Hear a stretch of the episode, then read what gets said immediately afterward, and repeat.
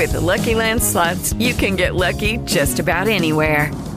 This is your captain speaking. Uh, we've got clear runway and the weather's fine, but we're just going to circle up here a while and uh, get lucky. No, no, nothing like that. It's just these cash prizes add up quick. So I suggest you sit back, keep your tray table upright, and start getting lucky. Play for free at LuckyLandSlots.com. Are you feeling lucky? No purchase necessary. Void where prohibited by law. 18 plus terms and conditions apply. See website for details. Lucky Land Casino asking people what's the weirdest place you've gotten lucky? Lucky? In line at the deli, I guess? Aha, in my dentist's office. More than once, actually. Do I have to say? Yes, you do. In the car before my kids' PTA meeting. Really? Yes. Excuse me, what's the weirdest place you've gotten lucky? I never win and tell. Well, there you have it. You can get lucky anywhere playing at LuckyLandSlots.com. Play for free right now. Are you feeling lucky? Purchase necessary. Void where prohibited by law. 18 plus. Terms and conditions apply. See website for details.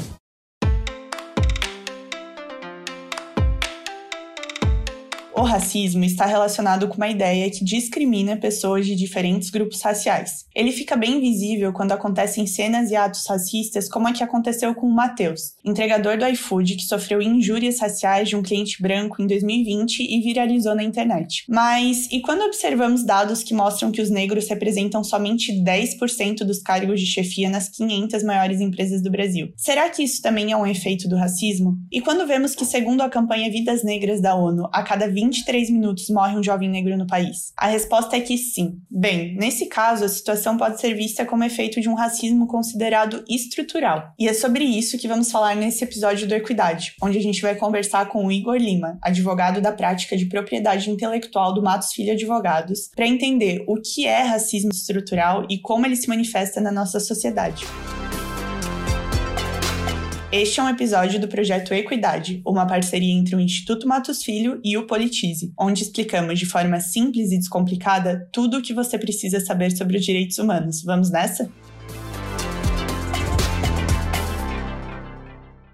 Olá, Igor. Muito obrigada por participar do episódio de hoje. Prazer é todo meu e vai ser uma conversa legal, eu acho. Bom, então eu queria começar com a nossa primeira pergunta, né? Eu acredito que para a gente entender sobre o racismo estrutural é preciso que primeiro a gente entenda o racismo em si, né? Então eu queria saber o que exatamente é o racismo e qual é a diferença dele para a discriminação racial, por exemplo. Para simplificar a conversa, eu acho que uma boa forma de pensar racismo e discriminação é pensar em princípio e ação, ou seja, o, racismo ele seria um princípio e, enfim, um sistema de ideias mesmo, não necessariamente organizado, mas muito, muito forte e muito bem amarrado, digamos assim, com muitas, muitos desdobramentos, uh, mas é uma forma de ver uh, as relações das pessoas com base em uma ideia de que existem uh, raças que definem em alguma medida como as pessoas são, é, ou como as pessoas devem ser,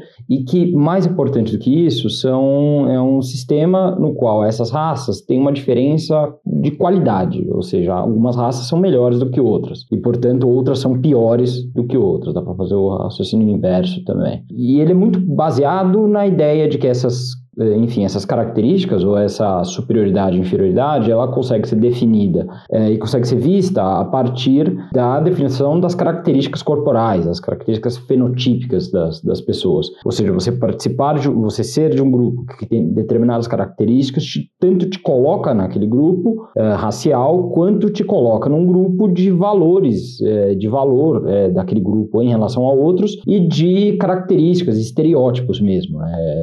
Parte do pressuposto de que pertence àquele grupo, significa que você tem determinadas características. E o, o, o que a gente chama de, enfim, é discriminação, que é inclusive uma, é, o termo que você vai encontrar mais na legislação é, que trata de questões raciais, é porque a discriminação é a ação que tem a, o objetivo específico de gerar algum tipo de desvantagem, ou algum tipo de exclusão, ou algum tipo de violência contra um desses grupos raciais. Por isso que eu disse que as coisas são amarradas, porque não existe, obviamente, discriminação sem racismo. A discriminação, ela é o exercício do racismo. É baseado em uma ideia de superioridade ou de inferioridade racista, é, você tem ações que visam, enfim, concretizar esse racismo. Então, quando eu quero uh, excluir uma pessoa, por exemplo, de uma vaga de emprego, simplesmente porque ela é de determinada raça e eu assumo que ela tem, então, determinadas características que eu não quero ter na minha empresa, digamos assim, uh, eu tenho um ato de discriminação. Uh, e é por isso que a legislação, tratados internacionais que vão falar do tema, em geral e tradicionalmente olham para racismo como ideia, mas muito também para discriminação como ação, eh, seja de uma pessoa, seja de uma empresa, seja de um governo, etc. Perfeito, Igor. Então, agora que a gente entendeu bem o que é o racismo, eu acho que a gente pode partir para a questão principal do podcast de hoje, né? Que é entender o que é o racismo estrutural. Você pode explicar para a gente, por favor? É, o racismo estrutural foi uma, uma forma da gente conseguir dar o nome de uma coisa que era muito difícil nomear. Porque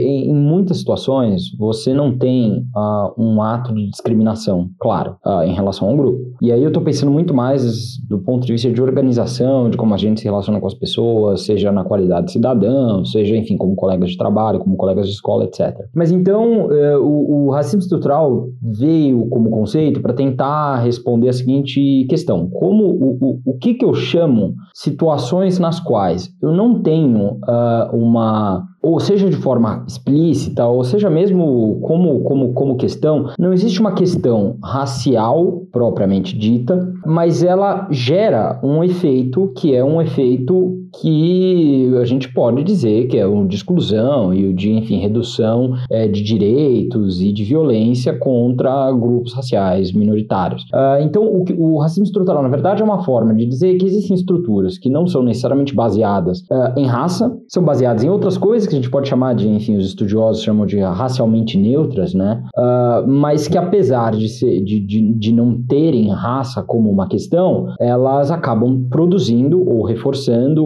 enfim, levando como, como, como seu resultado a perpetuação do racismo.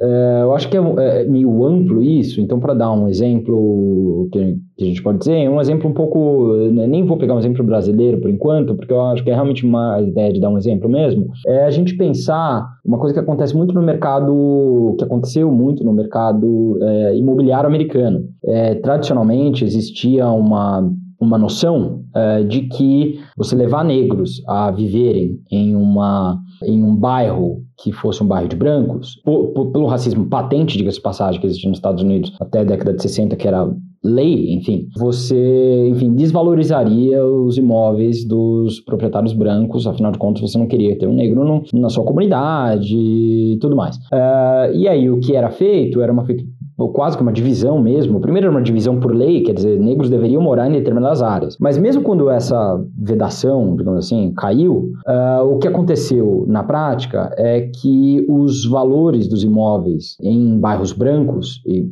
puramente brancos, digamos assim, uh, são muito maiores do que os em bairros negros, uh, ou em bairros onde a população seja predominantemente negra, ou tem alguma participação da população negra. É, o resultado disso, e é um, como eu falei, é um exemplo besta, mas o resultado disso é que você tem regiões que são brancas, já não mais por uma questão de que a lei não permite que um negro more lá, mas porque o custo de morar naquele lugar é um custo elevadíssimo. Uh, ele é um custo elevado, em parte, porque essas áreas foram criadas com o objetivo de serem áreas brancas, mas como eu disse, a, a vedação não existe mais, é, mas o acesso à renda é menor na população negra. Então o resultado disso é que, por uma questão de preço, que é, como eu falei, racialmente neutra, quer dizer, o preço, enfim, paga quem tem dinheiro para pagar. A questão é que quem tem um emprego para poder pagar aquilo, historicamente, quem tem o acúmulo de riqueza para poder fazer aquele pagamento, não é o quem tem acesso a crédito, inclusive, para fazer a aquisição daquele imóvel, não, não é não, não é o negro. Então o resultado de uma situação racialmente neutra é que você continua perpetuando,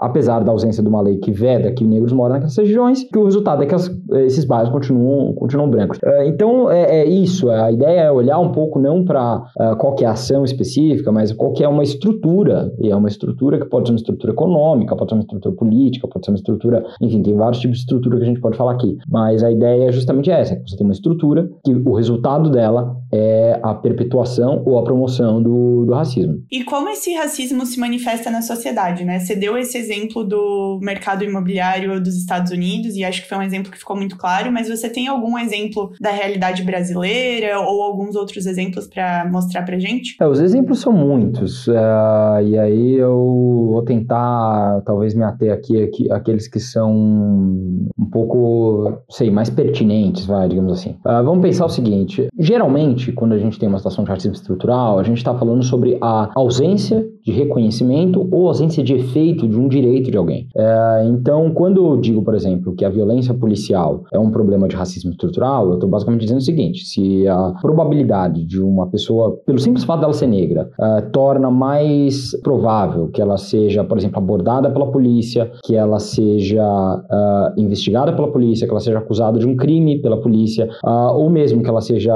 sofra um ato de violência de um, de um agente da lei, uh, eu tenho uma situação situação de, de, isso é uma situação de racismo estrutural. E é eu, esse exemplo é interessante porque ele realmente é uma questão de estrutura, né? Assim, é muito fácil, embora em alguma medida verdadeiro, né? Você dizer que é uma predisposição do, do policial ou do sistema judiciário é, de querer condenar ou querer, enfim, causar uma violência contra o negro é relativamente fácil você dizer isso. Eu acho que é um, um nível da coisa. Mas tem um outro nível que aí é realmente estrutural, que é o seguinte: é, vamos pensar como é que é o sistema de justiça brasileiro, no qual você tem um problema muito grande de estruturação das polícias. Uh, você tem a polícia civil, em tese, com a, e a federal, na, na sua competência, que tem a competência de fazer investigações, uh, e a polícia, a polícia militar não tem competência para fazer investigação. Uh, só que o policial militar se vê como um agente da lei que está lá para fazer cumprir a lei, e ele quer ter, os, como corporação, o sentimento de cumprimento de uma de, de, combate à criminalidade. Então o que acontece é, para o policial militar, o meio que a lei conferiu para eles uh, de fazerem alguma coisa nesse sentido de prisão, ou seja, de, de, de, levar à prisão eventualmente, que é visto como um sinal de justiça, porque afinal de contas você está levando alguém para cadeia,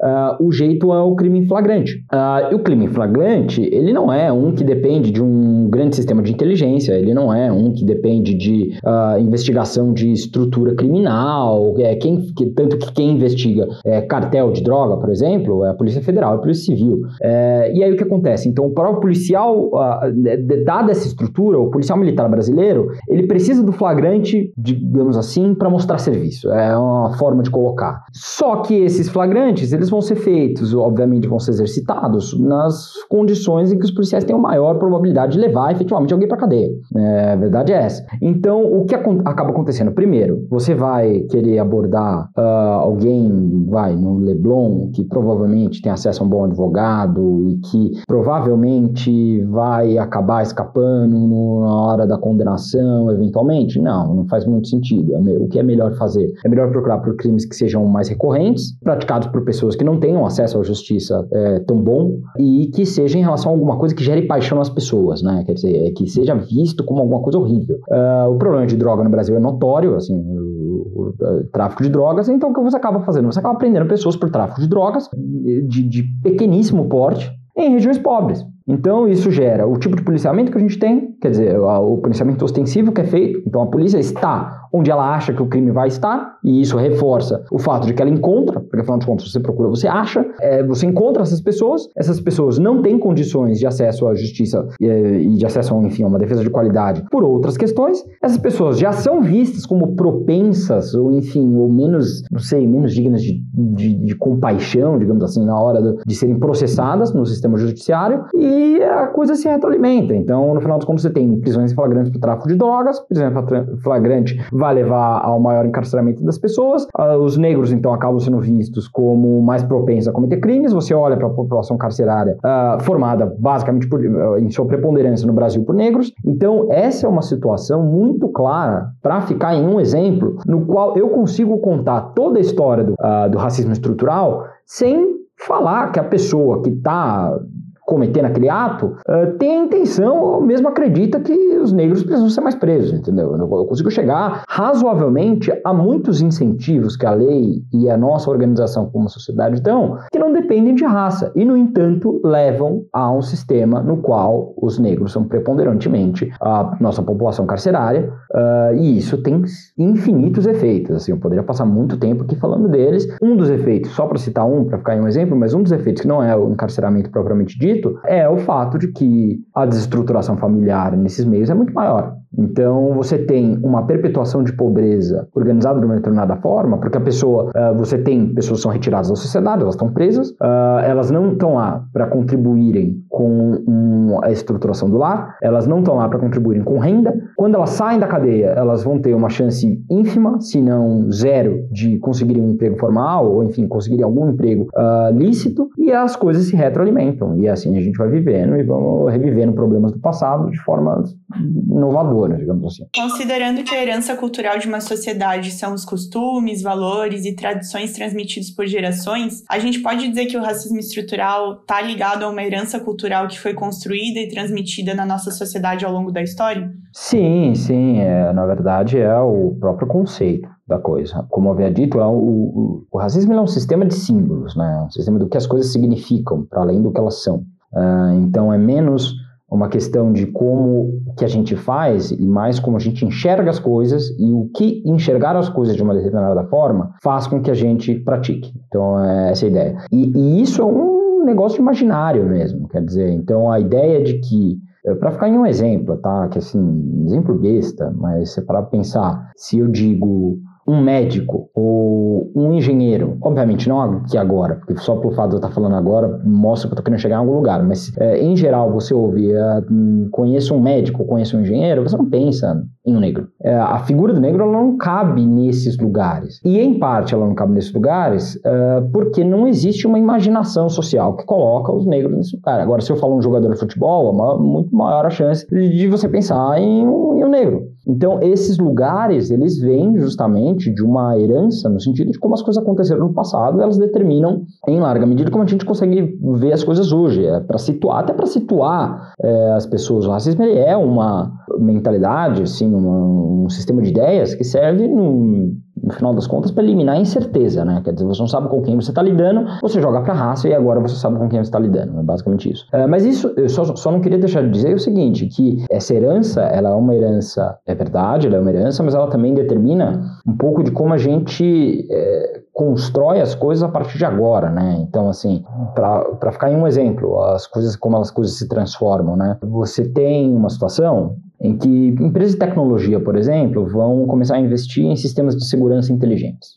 Ah, e uma das formas que esses, e isso é um fato, tal, que eu estou falando é efetivamente um fato. Ah, as empresas fazem esses, esses sistemas e elas começam a tornar os sistemas cada vez mais inteligentes e começam a usar determinadas formas de abordar é, e, e utilizar dados de internet, dados colhidos com imagens, esse tipo de coisa. Tem uma empresa nos Estados Unidos que decide criar um sistema para ver quais as chances, quais as situações em que seja mais provável que a polícia precise ser chamada. É, e os produtos dessa empresa estão na rua, quer dizer, tem né, esses campanha inteligente com câmera tudo mais. É, e o que começa a acontecer? Eles fazem um teste dessa tecnologia, que é eu estou falando realmente é verdade, aconteceu. A polícia começa a receber maiores chamadas porque tem um homem negro circulando na região. Assim, eu não posso dizer que as câmeras dessas empresas são uma herança cultural. Uh, mas existem tantas coisas no meio do caminho entre ter a ideia da tecnologia e utilizar essa tecnologia e como as coisas funcionam na vida, que o resultado é que a gente tem um, novamente uma situação de racismo estrutural, de resultado racista, mas foi causado por alguém que, não, enfim, por uma tecnologia, né, que nem é alguém. Uh, isso tudo para dizer então que assim é verdade que é herança, mas também a gente não pode perder em vista o que, que a gente está criando hoje que é que é racista. Eu acho que isso é importante. E até ligado a esse último ponto que você falou, eu queria como última pergunta saber na sua opinião como que a gente pode combater o racismo estrutural tanto de maneira individual quanto coletiva eu sempre parto do princípio que hum, a primeira coisa que você faz é reconhecer. É, eu acho que é, é reconhecer em si e reconhecer nos outros. E é reconhecer, acho que tem uma coisa também que é, às vezes talvez soe, eu não vou dizer antipático, mas é pouco prático, que é a gente não gosta de reconhecer coisas ruins na gente. A verdade é essa. Assim, você pergunta qual, tanto que assim, você pergunta uma pessoa, ah, você é racista?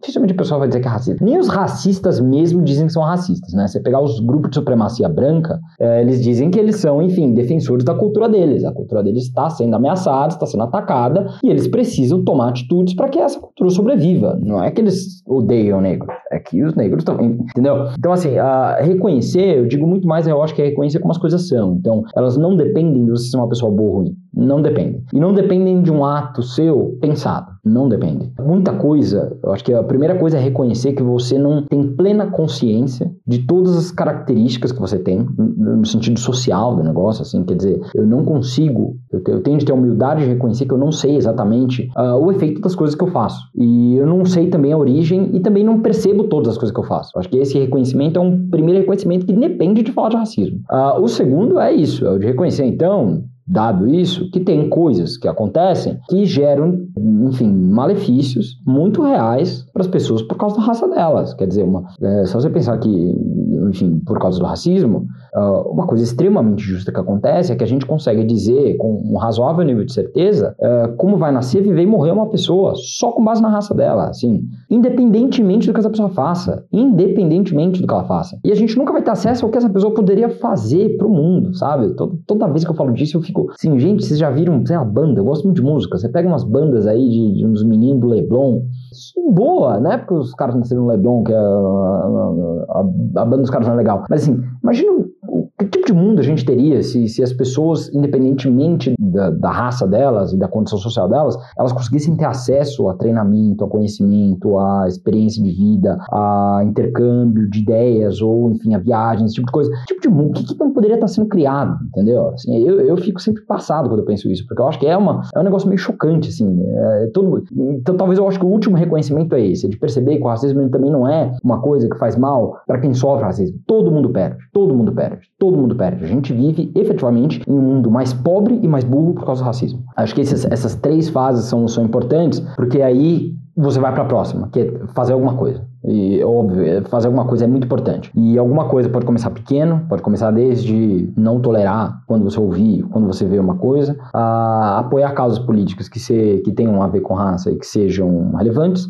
E, enfim, encontrar um nicho das pessoas, acho que individualmente, mas também como grupo, no qual você consiga contribuir para as coisas, sem, enfim, você não precisa viver disso. Eu não, não, não acho que seja a questão. É, mas fazer alguma coisa, fazer alguma coisa no campo no qual você atua, no qual você tem maior afinidade, que maior conhecimento e maior chance de impacto.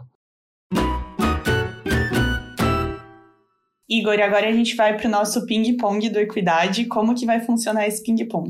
Eu vou falar algumas palavras ou termos e eu vou pedir para você, em poucas palavras, me dizer o que eles significam, na sua opinião, para os direitos étnico-raciais. Pode ser? Beleza. Perfeito. Então, nosso primeiro termo é racismo estrutural. É, racismo estrutural, na minha visão, significa para os direitos humanos que existe um, um desafio de combater um racismo que não é proposital necessariamente e não é claro, uh, e é como você por meio de direitos, consegue encontrar formas de lidar com essa questão. Acho que tanto colocá-la em questão então, você atribui um direito que faça sentido nesse contexto, quanto que tipo de ação é tomada. E as ações, elas variam de lugares e elas variam de... Então, por isso que é necessário que, enfim, as, as soluções elas sejam pensadas de acordo com, com os problemas específicos. E é por isso que sempre inovar em relação a como eu transformo o direito em ação é uma coisa muito, muito importante quando a gente está falando de racismo. Segundo termo é herança cultural racista. Herança cultural racista é o que define